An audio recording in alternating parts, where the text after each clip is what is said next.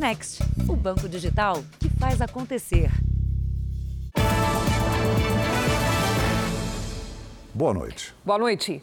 Um jovem de 19 anos, morador de Brasília, foi vítima de sequestro em São Paulo. Ele promove criptomoedas nas redes sociais e veio para a capital paulista para um encontro com um amigo que conheceu pela internet. O rapaz ficou 12 horas no cativeiro. O amigo desapareceu. A delegacia era o último lugar que este rapaz de 19 anos esperava conhecer em São Paulo. O investidor autônomo veio de Brasília a passeio e acabou sendo vítima de sequestro. O jovem ia a uma festa na zona leste de São Paulo com um amigo que conheceu em um aplicativo de mensagens. No caminho, o carro em que estavam foi abordado por criminosos. Os dois foram então separados. O jovem foi levado a um cativeiro onde ficou por mais de 12 horas. Os sequestradores pegaram o celular, carteira e até roupas e tênis. Fizeram também um Pix de mil reais e, segundo a vítima, uma transferência em moedas virtuais no valor de 58 mil reais. Os investimentos em moedas virtuais não são regulamentados no Brasil. A polícia ainda não confirma o valor da transferência em criptomoedas. O jovem foi libertado em Guaianazes, também na Zona Leste. Foi o inspetor Dario, da Guarda Civil Metropolitana, que o encontrou desnorteado pela rua. O inspetor estava saindo de casa para trabalhar quando deu de cara com a vítima. Conheceu um amigo digital e fez contato com ele aqui em São Paulo para poder curtir balada. E ao sair para a balada, eles foram abordados por cinco indivíduos em outro veículo, estavam no veículo também. Foi liberado no local lá onde eu encontrei e não soube informar o paradeiro do amigo que estava junto no momento do sequestro. O rapaz também disse ter sofrido agressões físicas. A polícia fez buscas pela região e trouxe dois homens para a averiguação na delegacia. Levamos ao PS para fazer uma, uma papeleta médica, né, para constatar o, o, os ferimentos e ficou sem comer todo esse período, né, e sofrendo ameaças por parte dos sequestradores para que fornecessem uma maior quantia de dinheiro possível. Também em São Paulo, duas pessoas foram presas suspeitas de integrar uma quadrilha especializada em golpes do aplicativo de encontro. A vítima foi um empresário de 30 anos que, atraído por um falso encontro, foi mantido em cativeiro enquanto era obrigado a fazer transferências por celular. A polícia procura por dois homens acusados de invadir um condomínio para furtar os apartamentos numa região nobre de São Paulo. Um dos imóveis roubados é de uma policial federal. Os investigadores querem saber se o roubo foi ocasional ou se os criminosos sabiam que a casa pertencia a ela. O suspeito chega de cara limpa na portaria do prédio. Ele toca o interfone e pede para subir num dos apartamentos do sexto andar, onde um segundo assaltante já o esperava.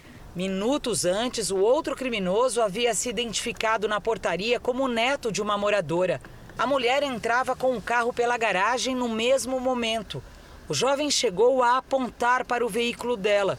O porteiro não desconfiou e liberou a entrada. Eu achei estranho porque eu escutei mexer na minha maçaneta. E aí, depois do acontecido, que eu entendi que provavelmente eles estavam mexendo em todas as maçanetas, como ele escutou barulho, ele foi embora.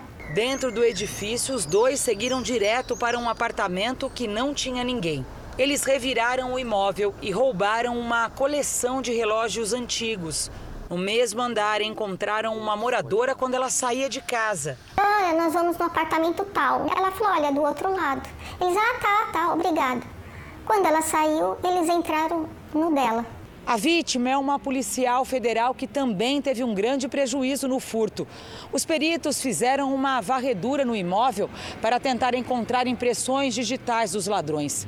Os investigadores querem saber agora se o apartamento dela foi escolhido por acaso ou se por algum motivo era o alvo dos criminosos. A dupla ficou apenas meia hora no prédio e ainda tentou furtar outros dois apartamentos na saída. Todos os moradores apavorados, funcionários, a gente não pode comentar nada. Tá todo mundo muito nervoso, com medo. Veja agora outros destaques do dia. Prévia da inflação de agosto registra queda histórica nos preços. Polícia encontra carro forte a serviço do crime em operação contra milicianos. Ucrânia comemora a independência enquanto guerra completa seis meses. E na série especial, como os vidros dentro de casa podem ser uma ameaça às crianças.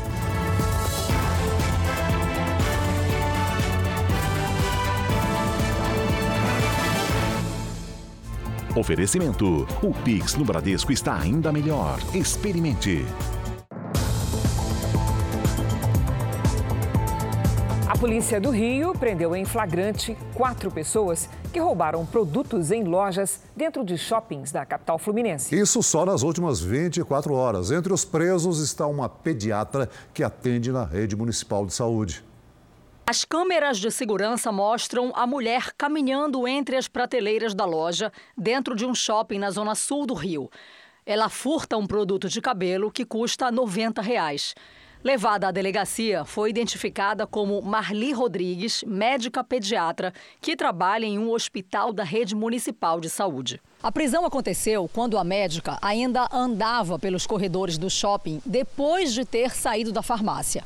Marli já tem passagem pela polícia por estelionato. Na delegacia, ela negou furto, apresentou um nome falso e resistiu à prisão. Ela agrediu, desacatou um policial, resistiu a uma ordem, a um comando emanado por ele para que ela praticasse um ato de entrar na cela. Ela resistiu, não quis entrar, se jogou no chão, rasgou a camisa do policial. Então ela foi autuada também pelo crime de resistência. Em outro shopping, também na zona sul do Rio, o chileno Brian Andrés foi preso em flagrante por furto. Ele tentava sair de uma loja de luxo com roupas avaliadas em R$ 1.100. Neste outro flagrante, o circuito interno registrou a ação de quatro mulheres que furtavam bijuterias em um shopping na zona oeste da cidade. Duas delas foram presas. Os policiais recuperaram mais de 7 mil reais em peças levadas da loja. As associações que representam os comerciantes não quiseram passar os dados sobre furtos e roubos nos estabelecimentos. Na Espanha, quatro pessoas foram presas suspeitas de participação no assassinato do boxeador brasileiro Gabriel Kraus. Após um ano do crime, o inquérito foi encerrado e a justiça deve pedir pena máxima aos investigados. A polícia espanhola prendeu os últimos quatro suspeitos que foram identificados. Gabriel Kraus morava na Espanha com o pai havia cinco anos. Gabriel foi morto em 19 de agosto do ano passado. O pugilista de 20 anos foi atacado à faca pelo grupo em Madrid. A justiça espanhola determinou que os nove suspeitos fiquem presos até o julgamento, que ainda não tem data marcada. Todos vão responder por homicídio, inclusive os cinco que são menores de idade. Claro que não vai trazer o meu filho de volta, né? Mas de certa forma não vai ficar impune isso, né? E, e saber que os nove, os nove, todos eles foram presos. É é tipo um alívio, assim. O atleta que nasceu em Porto Alegre tinha dupla cidadania e chegou a representar a Espanha em campeonatos internacionais. O fanqueiro Cauã de Oliveira, conhecido como Coringa, está preso no litoral de São Paulo. Ele era considerado foragido desde o dia 19 e foi condenado por tráfico de drogas.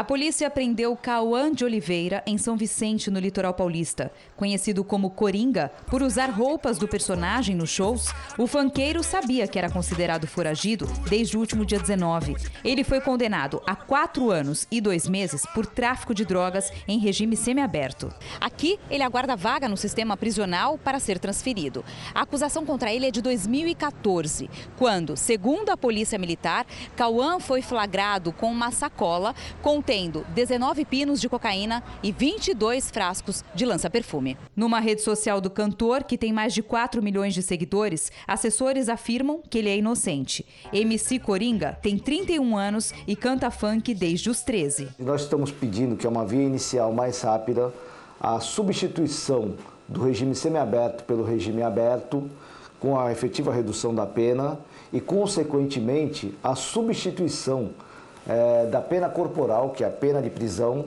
por prestação de serviços à comunidade. Uma operação da Polícia Federal prendeu hoje duas pessoas suspeitas de tráfico internacional de drogas. Um dos presos pode ter ligação com a máfia italiana. Um dos alvos da investigação é um empresário que mora nesse condomínio de luxo em Vitória. A Polícia Federal ainda cumpriu mandados de busca e apreensão na empresa dele, no interior do Espírito Santo. Um italiano, apontado como líder de uma facção internacional, era o principal alvo da ação e foi preso em Goiânia. Na casa dele, os policiais apreenderam computadores, celulares e anotações relacionadas ao grupo. O homem, que é suspeito de ser o principal parceiro do italiano, também foi preso hoje de manhã em Santa Catarina. O alvo aqui no estado hoje é o proprietário de uma empresa né, no ramo de, de, de rochas e que foi responsável pela exportação do material na época da apreensão no início de 2020, na qual estava é, escondida a carga de cocaína. Segundo a Polícia Federal, o grupo utilizava os portos aqui do Espírito Santo para enviar grandes quantidades de cocaína para a Europa. As drogas viajavam escondidas em pisos de mármore e granito. A investigação começou em dezembro de 2020, quando 338 quilos de cocaína foram apreendidos em um porto na Itália. Quatro pessoas foram presas em flagrante na época: uma brasileira, um italiano e dois albaneses. Entre essas pessoas estava uma brasileira que vem a ser a esposa de um dos alvos presos hoje. Os investigados poderão responder por organização criminosa, tráfico internacional de drogas e lavagem de dinheiro. Se condenados, as penas podem passar dos 30 anos. Agora você vai ver cenas de irresponsabilidade e perigo no trânsito de duas capitais brasileiras. Em Goiânia, um homem pegou carona em cima do motor de um carro. Perceba que ainda há outro homem sentado na barra que segura o reboque. Seja bem-vindo a Goiânia! A cena de irresponsabilidade foi registrada pelo motorista de um outro veículo numa das maiores avenidas da capital de Goiás. Já no Rio de Janeiro, um produtor do Jornal da Record gravou as imagens de um cano de plástico colocado no lugar da marcha de um ônibus. O flagrante aconteceu hoje de manhã. O coletivo faz o trajeto que liga os bairros da Zona Norte ao centro. O Rio Ônibus, sindicato que responde pela empresa, disse que o veículo já foi recolhido. A prévia da inflação de agosto, divulgada hoje pelo IBGE, foi a menor em toda a série histórica. O indicador registrou uma deflação, ou seja, queda nos preços, reflexo principalmente da redução dos valores da energia elétrica e dos combustíveis. Quando a Vânia para para abastecer agora, o susto é menor. Já está dando para perceber que a gente está pagando um pouquinho menos, mas é preciso melhorar mais ainda. Para o Wilson, faz muita diferença. O precinho tá bom de combustível, diminuiu bem, né? Para gente, para pessoas que trabalham muito com o veículo aí de entregas, né? Compensou bastante. Na prévia da inflação de agosto, o preço da gasolina caiu quase 17%, o do etanol quase 11% e no diesel a queda foi de 0,5%. Além desse alívio no preço dos combustíveis, a conta de luz também ficou mais barata, uma redução de 3,29%. O resultado foi uma deflação no IPCA 15 de 0,73%, o menor índice desde que a pesquisa começou a ser feita há 30 anos. A taxa acumulada em 12 meses, que estava acima de 11% no mês passado, caiu para menos de 10% agora. Foi o efeito da redução que o governo federal e o Congresso fizeram no ICMS, que é imposto estadual, sobre os combustíveis e a energia elétrica. Para a Cleide, o que preocupa agora é o preço dos alimentos. Ela até encontrou produtos mais baratos hoje. Por exemplo, a alface diminuiu, o tomate diminuiu um pouquinho, mas é pouca coisa. No geral, os alimentos subiram de novo, 1,12%. Para este economista, o custo menor com combustíveis e energia vai ajudar a diminuir o preço da comida. A alimentação agora ela começa a cair por vários sentidos, ou seja, a queda dos combustíveis daqui a pouco também ajuda na redução do custo de frete e também impacta nos alimentos. A Ucrânia comemora hoje a independência enquanto a guerra completa seis meses. Em um bombardeio russo a uma estação de trens no país, 22 pessoas morreram. O dia de festa para a Ucrânia também marca os seis meses de uma guerra ainda sem previsão para terminar. Em 1991, a Ucrânia se tornava independente em meio à decadência da União Soviética. Em um discurso emocionado, o presidente Volodymyr Zelensky disse que o país renasceu quando a Rússia invadiu a Ucrânia e que nunca desistirá da luta pela liberdade. Кров'ю, гаром, смертю. Zelensky também homenageou os soldados que lutaram e morreram na guerra. Essa semana, Kiev divulgou o triste número de baixas militares cerca de 9 mil soldados. O primeiro-ministro britânico, Boris Johnson, em uma de suas últimas iniciativas no cargo, fez uma visita surpresa a Kiev, reafirmando o apoio do Reino Unido. O ministro das Relações Exteriores aqui de Portugal também esteve com Volodymyr Zelensky e negociou a doação de uniformes para o Exército e apoio para a reconstrução de escolas. Já os Estados Unidos anunciaram um pacote de ajuda militar de 3 bilhões de dólares, ou seja, mais de 15 bilhões de reais. O dia também foi de alerta máximo com a possibilidade de um forte ataque russo. Zelensky pediu à população que ficasse em casa.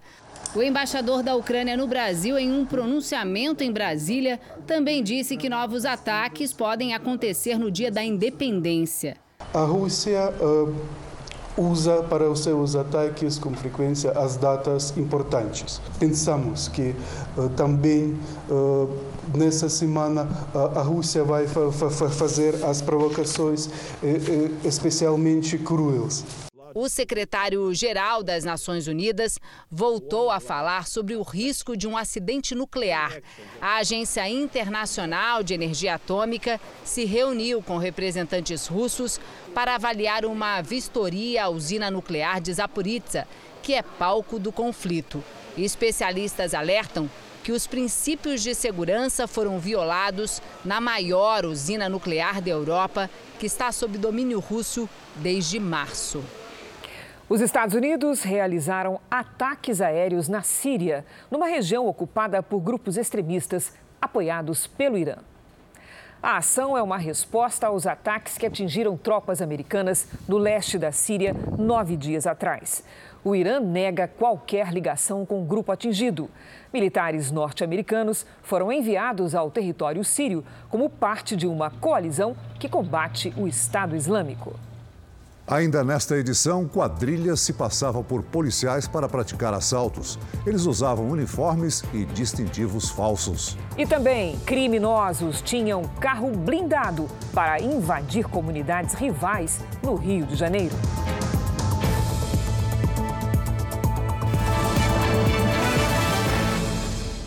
Entrou em vigor esse mês a lei que criou um piso salarial para enfermeiros de todo o Brasil. Mas entidades que representam os hospitais fazem um alerta para o impacto financeiro da medida. O piso salarial para a enfermagem passou a valer em 5 de agosto. De acordo com a lei, a partir de agora, os enfermeiros devem receber pelo menos R$ 4.750 por mês. Os técnicos de enfermagem, 70% desse valor. E os auxiliares de enfermagem e parteiras ficam com piso de 50% do salário dos enfermeiros, ou seja, R$ 2.375. É a primeira vez que a categoria tem um piso nacional, uma luta antiga.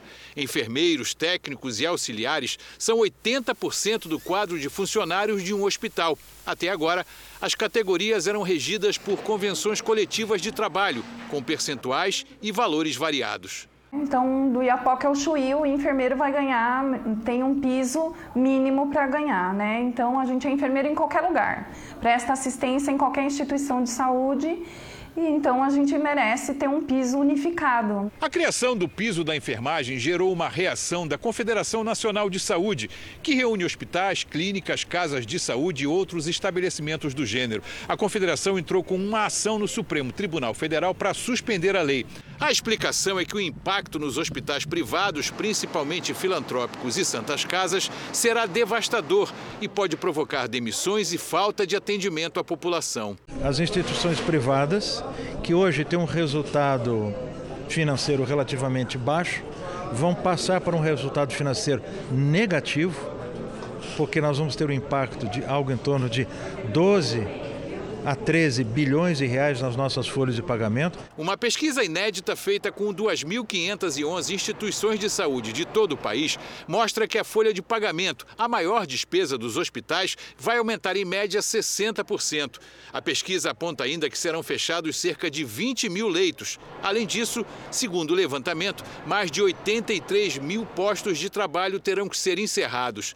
Em Novo Hamburgo, região metropolitana de Porto Alegre, o Lar São Vicente de Paula, que já atravessava problemas financeiros, não suportou o impacto dos custos da lei do piso.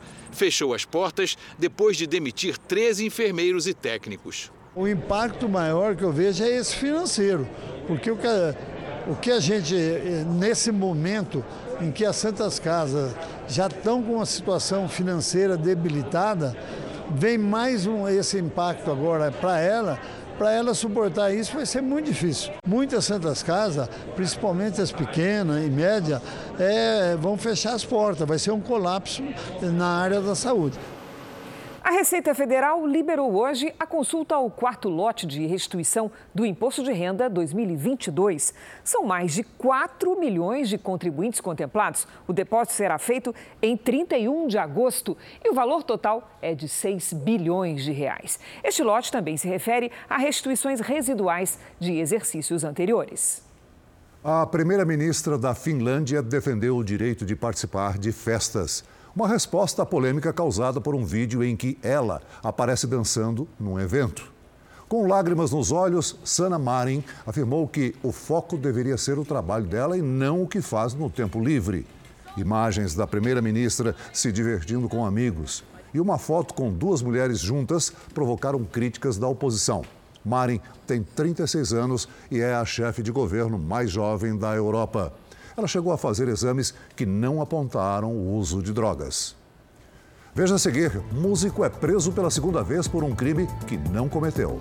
E na série especial, como evitar que objetos de vidro dentro de casa virem uma ameaça para as crianças.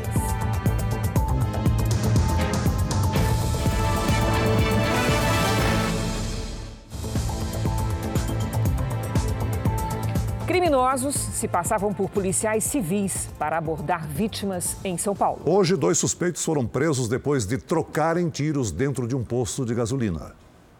A caminho de mais um assalto, o encontro com a polícia. Houve perseguição e troca de tiros. E num posto de gasolina de São Paulo, dois homens foram presos. Um deles, baleado, foi levado para o hospital. Os homens fazem parte de uma quadrilha de falsos policiais. Foram três meses de investigações até pegar os criminosos. Os quatro suspeitos usavam coletes e distintivos falsos para convencer as vítimas de que eram policiais civis. Eles ainda tinham uma viatura clonada. Só depois da abordagem anunciavam o assalto. Responde por algum tipo de crime a mais? Responde, usurpação de função pública, mas o crime maior que eles cometem é o roubo, é o sequestro, é o que eles cometem, é, é, é a prevalência do crime maior. As imagens de câmeras de segurança de diferentes ângulos mostram o sequestro relâmpago de uma das vítimas da quadrilha. Ela é colocada no banco traseiro do veículo dos criminosos. Entre sequestros e roubos, quatro casos já foram confirmados. O número deve aumentar. Dois suspeitos ainda são procurados pela polícia. Um perigo chamado celular ao volante. O uso do aparelho na direção já é a terceira causa de acidentes de trânsito. Especialistas estimam que cerca de 70% dos motoristas cometem essa infração gravíssima. Não é preciso procurar muito para encontrar um motorista falando ao telefone. A infração se tornou tão frequente que muitas vezes quem comete o erro nem se dá conta. Quando a pessoa é flagrada, lembra de colocar o cinto, mas continua o celular. Para Vinícius, usar o telefone e dirigir era rotina, até bater o carro. Fiquei olhando o celular, digitando, digitando, digitando e o trânsito parou. E nessa eu não percebi que o trânsito parou. Quando fui ver, já estava em cima, foi o tempo só de eu frear, mas mesmo assim ainda o carro ainda encostou no engate do carro da frente. O que aconteceu com o Vinícius é muito mais comum do que se imagina. Segundo a Associação Brasileira de Medicina do Tráfego, a Abramet, a chance de um motorista se envolver em um acidente de trânsito falando ao celular é quatro vezes maior. Mas se o condutor estiver digitando como ele estava, aí o risco passa a ser 23 vezes maior. O uso do celular é a terceira principal causa de acidentes de trânsito no Brasil, atrás do consumo de álcool e drogas e do excesso de velocidade. No ano passado foram aplicadas quase 250 mil multas por utilização do celular ao volante no país. Na cidade de São Paulo, onde circula a maior frota, foram registradas de janeiro a maio deste ano pouco mais de 60 mil infrações desse tipo. É bem menos do que no mesmo período de 2019, antes da pandemia, quando foram aplicadas 149 mil multas. Para os especialistas, o número real é muito maior. O número de infrações registradas é baixo, porque nós não temos é, é, recursos humanos para fazer essa fiscalização. 60% a 70% da população de motoristas na cidade de São Paulo utilizam o celular para falar ou mesmo para digitar. No caso de Vinícius, o susto foi uma lição. Depois disso, eu mudei os hábitos. É. Não pego o celular nunca mais dirigindo. Tocou, eu paro num lugar seguro, olho, ligo o pisca-alerta no Rio de Janeiro, a polícia apreendeu um carro blindado utilizado por criminosos. O veículo seria usado por milicianos que aterrorizam moradores de cidades da Baixada Fluminense. Os criminosos seriam os responsáveis pelo sequestro de quatro jovens na região. Dois corpos já foram identificados pelas famílias. Doze dias depois do desaparecimento, no IML, Andréia recebeu a pior notícia. Queria muito entender o porquê que fizeram isso com meu filho. O corpo de Adriel Bastos, de 24 anos, foi encontrado ontem no Rio de Nova Iguaçu. A identificação foi confirmada no Instituto Médico Legal. Adriel é um dos quatro jovens sequestrados. Ele tinha uma filha de três anos. Ele saiu para comprar bicicletinha para a filha dele e a filha ficou esperando e está esperando até hoje. Na segunda-feira, a polícia encontrou o corpo de Matheus da Silva, de 21 anos. Outros dois jovens seguem desaparecidos. O pai de Jonathan Aleph voltou ao IML, mas já sem esperança de encontrar o filho com vida. Meu filho sempre foi é, trabalhador, sempre uma pessoa calma, um garoto calmo, entendeu? Eu faria 30 anos no mês que vem, dói muito. Tá? Desejo isso para ninguém. Na mesma região onde são feitas as buscas, a polícia encontrou estacionado num galpão um veículo blindado que pertenceria à milícia. O carro forte seria da quadrilha chefiada por Danilo Dias Lima, o Tandera, principal suspeito de ordenar o sequestro dos quatro jovens em Nova Iguaçu. Os criminosos tiveram cuidado para não chamar a atenção das autoridades. A placa do carro, por exemplo, pertence a uma transportadora de valores de Minas Gerais e não há qualquer tipo de irregularidade. Todo o veículo era adesivado, outra tática para despistar a polícia. E o que chamou a atenção dos investigadores foram essas marcas de tiros. Elas reforçam a suspeita de que o blindado foi utilizado durante um confronto. Foram quatro meses de investigação até apreender o blindado que passou por perícia. Era utilizado para impor terror aos moradores, para é, subsidiar, para facilitar invasões. E por ser um veículo blindado, é um veículo que é, apresenta resistência similar a, né, aos, aos blindados que, a, que as forças de segurança utilizam. E a apreensão desse veículo significa um golpe bastante forte na capacidade de, de ataque e resistência dele. Eleições 2022. A menos de 40 dias para a eleição, os candidatos à presidência intensificam os compromissos de campanha e as viagens pelo país. Vamos ver.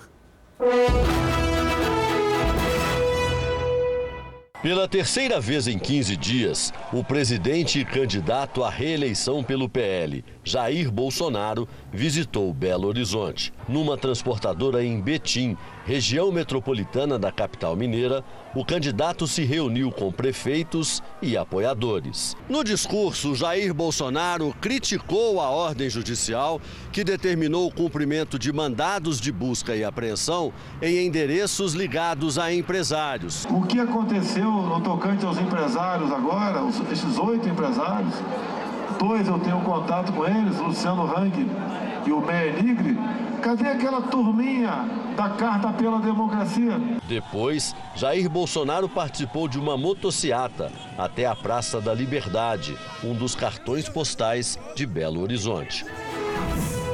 O primeiro compromisso de campanha de Ciro Gomes foi em Curitiba, no Paraná.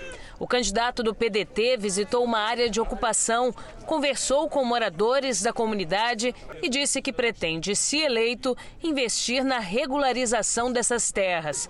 O projeto, segundo o candidato, ajudaria a gerar 5 milhões de empregos no país. À tarde, Ciro Gomes veio para Porto Alegre, no Rio Grande do Sul, onde participou de um ato em homenagem aos 68 anos da morte do ex-presidente Getúlio Vargas. No evento, falou em reconciliar o país país e defendeu o combate à fome. Ciro Gomes participou de uma caminhada até a esquina democrática, no centro da capital gaúcha. Aos jornalistas, criticou o que chamou de campanha populista. Quando você sinaliza de forma despolitizada que as pessoas vão ter uma vida de conforto simbolizada em picanha e cerveja, sem se comprometer com nada objetivamente, nem com custos, nem com prazos, nem com metas, nem de onde vai vir o dinheiro, isso é uma mera promessa demagógica que excita um momento de muita frustração da maioria das pessoas. A candidata do MDB, Simone Tebet, visitou a sede da Fundação Abrinque, em São Paulo. Ela assinou o termo de compromisso com o programa Presidente Amigo da Criança. Tebet disse que as crianças serão a prioridade em seu governo e prometeu criar a Secretaria da Criança e da Adolescência como forma de centralizar as ações. No nosso governo, criança e adolescente vai estar no centro de todas as políticas públicas, de todas as ações. Nós vamos ter na nossa mesa uma Secretaria Especial da Criança e da Adolescência e eu vou puxar para mim essa responsabilidade. A responsabilidade será minha como mãe, como mulher e como professora.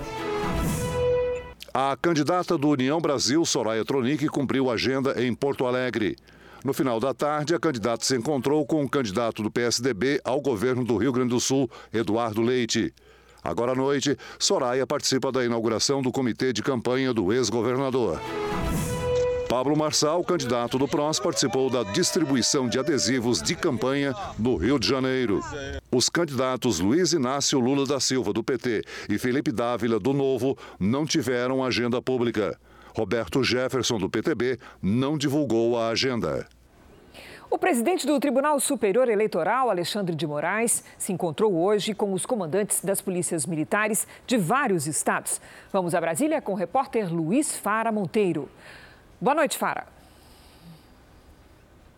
Olá, boa noite. O encontro foi a convite do próprio presidente do TSE. Além de Alexandre de Moraes, também participou da conversa o vice-presidente da Corte Eleitoral, ministro Ricardo Lewandowski.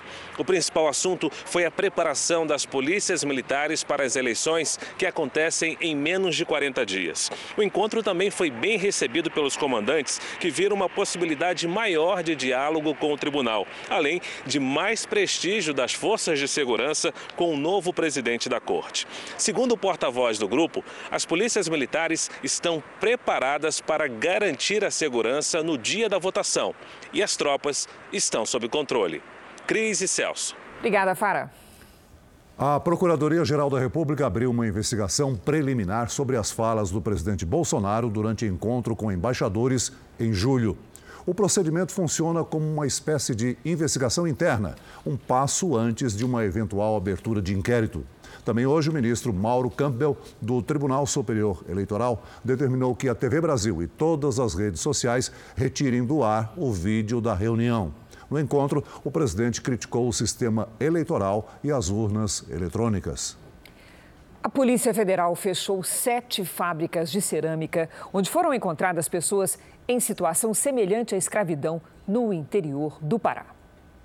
Em uma delas, uma família inteira foi resgatada de um barracão onde a temperatura atingia 50 graus Celsius. Ao todo, a operação encontrou 12 pessoas nessa situação nos municípios de Anapu, Brasil Novo e Vitória do Xingu. Os trabalhadores eram submetidos a jornadas de 12 horas diárias, sem folga e sem pausa para refeições. As empresas tiveram que assinar um termo de ajuste de conduta do Ministério Público do Trabalho e, a partir de agora, vão ter de cumprir a lei trabalhista. Comerciantes de rua do norte do Brasil comemoram o desempenho dos últimos meses. As vendas vêm aumentando e os bons resultados têm gerado mais empregos. Em Belém, na capital do Pará, as ruas estão bem movimentadas e os comerciantes animados. As vendas estão melhorando cada vez mais, está bem melhor do que antes. Um levantamento da Confederação Nacional do Comércio de Bens, Serviços e Turismo apontou os estados onde o comércio de rua mais cresceu no país desde o início da pandemia. Em primeiro lugar está Roraima. Em seguida estão o Pará, o Amapá, Amazonas e Rondônia. O crescimento nas vendas no comércio de rua aqui na região norte do país está bem acima da média nacional, que não chegou a 2%. Segundo a pesquisa, isso aconteceu porque a região ainda tem a cultura de comprar em lojas físicas, diferente, por exemplo, da região sudeste do país, que durante a pandemia migrou para as vendas online. Nos estados de São Paulo e do Rio de Janeiro, por exemplo, 65% das vendas são feitas pela internet. Na região norte do país, o aumento das vendas em lojas físicas alavanca a economia e gera mais empregos. Segundo o DIEESE, só no estado do Pará, nos últimos 12 meses, o setor do comércio foi o que mais cresceu, gerando mais de 16 mil vagas de emprego com carteira assinada. Quando o emprego cresce, quando o faturamento cresce, quando a renda cresce, mesmo num cenário de preços altos como a gente vive agora, isso se reverbera na nossa economia de maneira muito positiva. Camila percebeu o aumento nas vendas. Deu até para contratar uma nova vendedora. Aumentamos as vendas, então está sendo maravilhoso. Vamos com a previsão do tempo? As altas temperaturas e a baixa umidade do ar favorecem a ocorrência de queimadas. Oito estados já registram aumento no número de focos de incêndio este ano. Hora de conversar com a Lidiane Sayuri. Boa noite, Lid. Quando é que a gente deve ter um alívio nessa situação? Chicre, só na primavera, viu? Boa noite a você, Celso. Boa noite a todos. Ou seja, no final de setembro. A falta de chuva é comum no inverno, principalmente nos estados do centro-norte. Nesta quinta-feira, o sol aparece entre poucas nuvens em todas as áreas claras do mapa. No centro-oeste, no sudeste, no interior do nordeste e em boa parte da região norte, o ar seco ganha força nos próximos dias. O risco de queimadas segue alto em todas as áreas vermelhas do mapa. Do norte do Amazonas até o Pará e no litoral do Nordeste, chove e faz sol. No Rio de Janeiro, máxima de 25 graus. Em Teresina, 36. Em Manaus, até 34. Em Florianópolis, sol entre nuvens e até 23 graus. Em Cuiabá, pode registrar a maior temperatura do ano nos próximos dias. Nesta quinta, faz 39. Em Maceió, chuva e sol com 26. Em São Paulo, nevoeiro logo cedo e calor de 26 graus também à tarde. Tempo delivery para o Sérgio de Caraguatatuba, no litoral norte de São Paulo. Vamos lá, Sérgio aqui na tela. Oi, Sérgio. Os dias começam com muitas nuvens e o sol aparece à tarde. Nesta quinta faz até 22 graus. Na sexta, 24 e no sábado vai dar praia com certeza com 27. Agora é o Fábio de Uberaba, Minas Gerais. Oi, Fábio. Seguinte, nada de chuva em Uberaba até metade de setembro. O frio também passa longe daí. Nos próximos dias, a umidade fica baixa. Nesta quinta, máxima de 29 graus. E a partir de sexta, os termômetros devem passar dos 30. Participe do Tempo Delivery também pelas redes sociais. Mande uma mensagem com a hashtag você no JR. Cris Celso. Obrigada, Lidy. Até amanhã, Lidy. Até.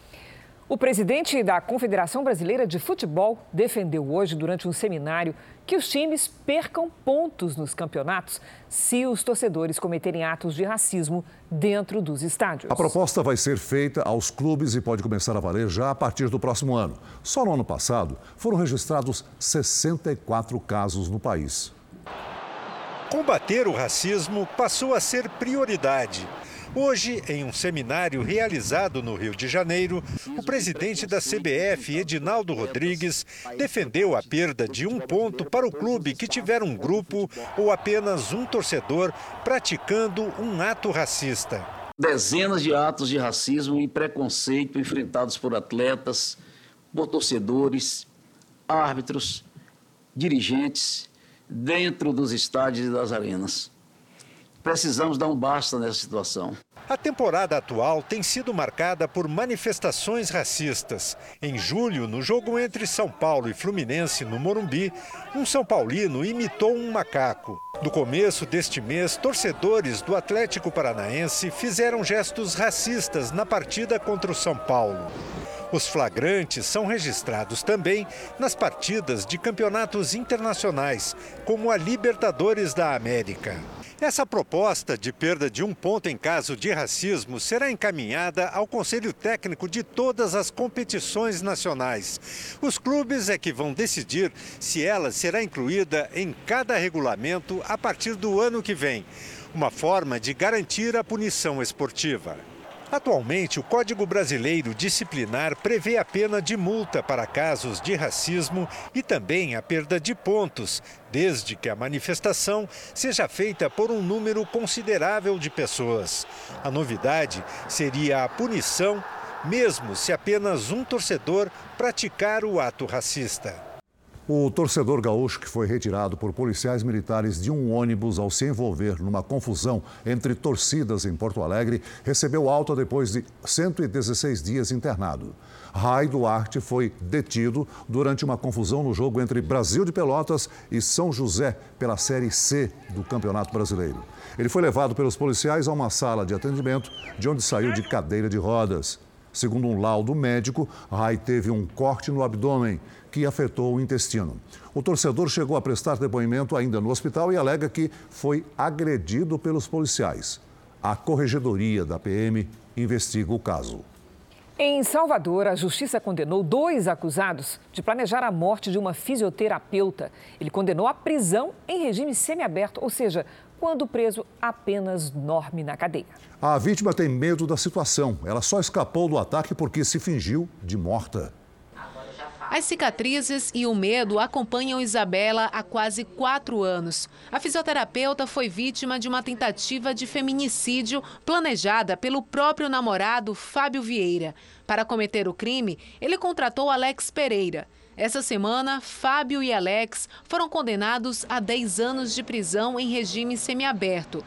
Eles vão passar o dia livres e à noite devem retornar para a penitenciária. A pena chocou a vítima saber que esses dois elementos podem a qualquer momento estar vivendo na sociedade, né, no mesmo local onde eu moro, me deixa muito amedrontada.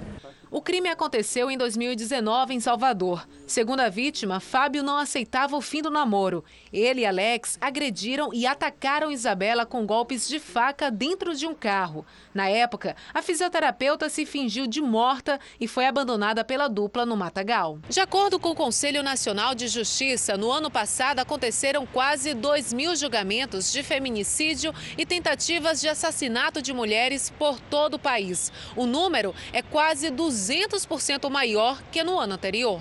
Além do medo, Isabela perdeu a visão de um dos olhos no episódio. A defesa pretende recorrer da decisão. Obtendo êxito nesse recurso, a tendência é que também se altere o regime de cumprimento de pena do semiaberto para o fechado. Procuramos a defesa dos acusados, mas eles não atenderam às nossas ligações. No Rio de Janeiro, um músico foi detido pela segunda vez por um crime que não cometeu. Ele passava por uma blitz quando descobriu que ainda tinha um mandado de prisão em aberto, mesmo depois de ter sido inocentado. Quem vê o músico tranquilo, tocando pelas ruas de Niterói, região metropolitana do Rio de Janeiro, não imagina o constrangimento que ele sofreu nas últimas horas. Passar uma situação dessa já é revoltante. A passar duas vezes é pior ainda, deixa a gente indignado. Luiz Carlos Justino, de 25 anos, foi levado para a delegacia por um crime que não cometeu. O mal entendido foi reflexo de uma outra confusão envolvendo o jovem há dois anos. Em 2020, Luiz Carlos Justino foi preso, suspeito de assalto à mão armada. Ele chegou a ficar cinco dias na cadeia. Na época, a família conseguiu provar que o rapaz estava trabalhando no momento do crime e ele foi inocentado. O problema é que até hoje o mandado de prisão contra o músico ainda consta no sistema do Conselho Nacional de Justiça. Na noite desta segunda-feira, quando voltava para casa com os amigos, Justino foi parado por policiais. Ao consultar o sistema, os agentes viram o mandado de prisão em aberto. Na delegacia, o caso foi esclarecido e ele foi liberado. Agora que eu tava voltando a sair, segunda vez, a segunda vez, a primeira, a primeira vez que eu fui jogar bola, e na segunda que eu vou jogar bola com meus amigos, depois de dois anos praticamente, vem acontecer um episódio como esse. A pedido da defesa, a justiça determinou a retirada do nome do músico do sistema. Este especialista explica que o erro é exclusivamente do judiciário já que a polícia apenas cumpre as ordens judiciais. Foi uma sucessão de erros judiciários que ocasionou nessa nova prisão dele, né, nessa condução à delegacia e que foi prontamente corrigida pela polícia, mas é um constrangimento que não vai ter como se apagar. O Conselho Nacional de Justiça informou que cabe ao juiz responsável pelo processo atualizar as informações. O Tribunal de Justiça do Rio de Janeiro afirmou que o nome de Luiz Carlos Justino não consta mais no Banco Nacional de Mandados de Prisão. Disse ainda que vai fazer um levantamento no sistema para verificar todas as ordens judiciais. Vidro quebra, todo mundo sabe. E vidro corta. Até aí, nenhuma novidade. Mas os acidentes continuam acontecendo, geralmente numa distração. É, na sacada, no banheiro, no quarto. Basta um segundinho de descuido. É o que você vê agora na nossa série especial.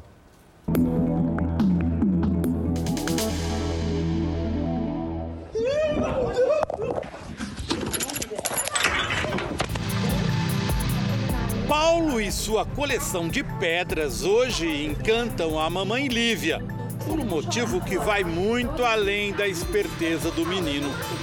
Estou emocionada para falar que realmente é um milagre, sabe? Lívia alimentava o filho mais novo quando o acidente aconteceu. Filho, peraí! Peraí, peraí! Ficou tudo registrado em um vídeo caseiro. Ao encostar em um vidro da sacada da casa, Paulo caiu de uma altura de 5 metros Aquele choro dele foi a hora que me fez chorar também, que eu falei, ai, graças a Deus ele tá vivo. Acidentes inesperados em casa são muito comuns. A Emanuele, que mora em Lajeado, no interior do Rio Grande do Sul, é testemunha. O repórter Jairo Bastos nos conta. Antes do acidente, a Emanuele até deixava o Miguel mais tempo aqui dentro do box, na banheira, brincando. Mas as coisas mudaram por aqui. Olha só, ela passou a improvisar o banho no quarto em cima da cama e bem longe do box. A mãe descreve o que aconteceu quando o Miguel tomava banho sob o chuveiro. Aquilo parece uma cortina caindo assim, ó. Eu comecei a gritar muito na hora e não. E daí eu não sabia como pegar ele. Era muito vidro, era vidro por tudo, por tudo na cabeça. A razão para o desespero é que sangrou muito apesar dos cortes superficiais. Já a preocupação dos médicos no pronto atendimento foi ver se tinha algum caco de vidro nos olhos do Miguel. Aí começaram a limpar os cortes com um pano, um paninho com água úmida, molhado assim. E daí começaram a tirar os vidros. Depois do susto e de mudar a rotina da casa, a Emanuele teve uma preocupação. Eu queria entender o porquê que tinha quebrado o vidro. Viemos procurar a explicação em uma empresa de Mauá, no ABC Paulista. O vidro que você tem aí na sua casa, em geral, é temperado. Esse aqui, por exemplo, são 12 milímetros e ele resiste a mais de uma tonelada. O problema é uma pancada nos cantos. E aí, em questão de um segundo, ele estilhaça. Esta parede de vidro estilhaçou, mas não desabou, porque são duas placas de vidro coladas uma à outra. Um, dois e. Não faça esse teste em sua casa. É apenas para demonstrar como os vidros são resistentes. Agora vamos testar o vidro de um box. A martelada sobre ele não causa nenhum arranhão. Mas se a pancada é em um dos cantos, isso também pode acontecer se uma panela bater no canto do tampo de vidro de uma mesa, por exemplo.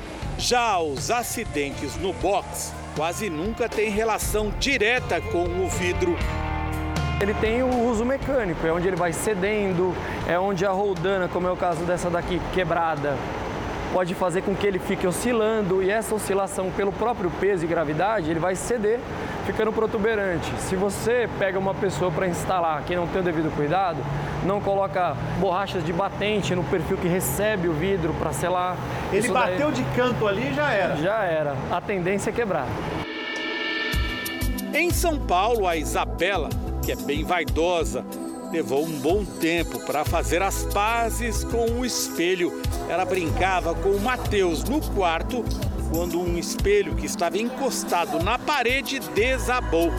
Eu fui na frente do meu irmão porque senão ia cair na cabeça dele. Quando a minha mãe ouviu o barulho, ela veio correndo para cá. E eu nem tinha percebido que estava no meu braço. A mãe entrou em pânico quando viu que um caco grande do espelho tinha cortado o braço da filha. Miguel, eu deixei com a pessoa que me ajuda e corri para a vizinha para que a gente pudesse socorrer a Isabela, que estava com um enorme caco e o sangue pingava. Por muito pouco, o tendão não rompeu. Isabela pratica ginástica olímpica. O alívio da família veio no evento mais recente, quando ficou demonstrado que o grave acidente não deixou sequelas. Só o susto para quem por muito pouco não perdeu os movimentos da mão. Quando tem alguma coisa de vidro que pode cair, sempre deixar em um lugar mais seguro, assim. Tipo, nunca deixa assim encostado na parede, sempre deixa pregado em algum lugar. O Jornal da Record termina aqui. A edição de hoje na íntegra e também a nossa versão em podcast estão no Play Plus e em todas as nossas plataformas digitais. E à meia-noite e meia tem mais Jornal da Record? Fique agora com as emoções da série Reis. E logo em seguida você assiste a Amor Sem Igual. Ótima noite para você. Boa noite.